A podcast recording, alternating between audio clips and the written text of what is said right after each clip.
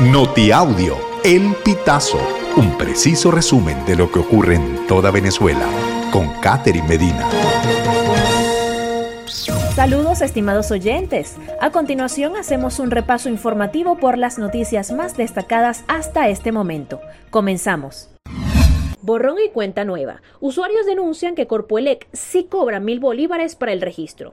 En una encuesta que se hizo a la audiencia del Pitazo a través de la red social X y la mensajería Telegram, los usuarios contaron que Corpoelec sí les está cobrando una multa a través del plan Borrón y cuenta nueva y que les exige un pago adicional al que estaban acostumbrados a cancelar. John de Rojas, un usuario de Corpoelec en Barquisimeto, dijo que a su mamá le dijeron que tenía que pagar lo antes posible porque de no hacerlo sería multada con un total de 60 dólares. Alcalde de Chacao inicia investigación contra policía que aceptó soborno. El video viral que muestra a un funcionario de la Policía Municipal de Chacao en el momento en el que recibe dinero de una conductora provocó que el organismo policial iniciara una investigación en su contra, además de la separación de su cargo mientras dure la investigación.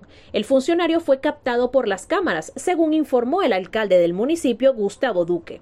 Las medidas fueron anunciadas el sábado 4 de noviembre a través de la red social X, en la que Duque detalló, para la tranquilidad y seguridad de todos, ya se inició el proceso de investigación por parte del ICAP, organismo encargado de regular y sancionar el comportamiento de los funcionarios. Sicariato en el sur del lago. Matan a comerciante en Santa Bárbara. La víctima quedó identificada como Guimer Manuel Galvis, de 48 años, y propietario del supermercado Mime. Fue asesinado frente a su negocio y delante de los trabajadores que descargaban alimentos de un camión. Testigos indicaron que dos hombres encapuchados llegaron en una motocicleta hasta donde estaba Galvis, y uno de ellos se bajó y le disparó dos veces en la cabeza. Lluvias en Mérida. Ciudadanos reportan caída de granizo y de árboles sobre vehículos.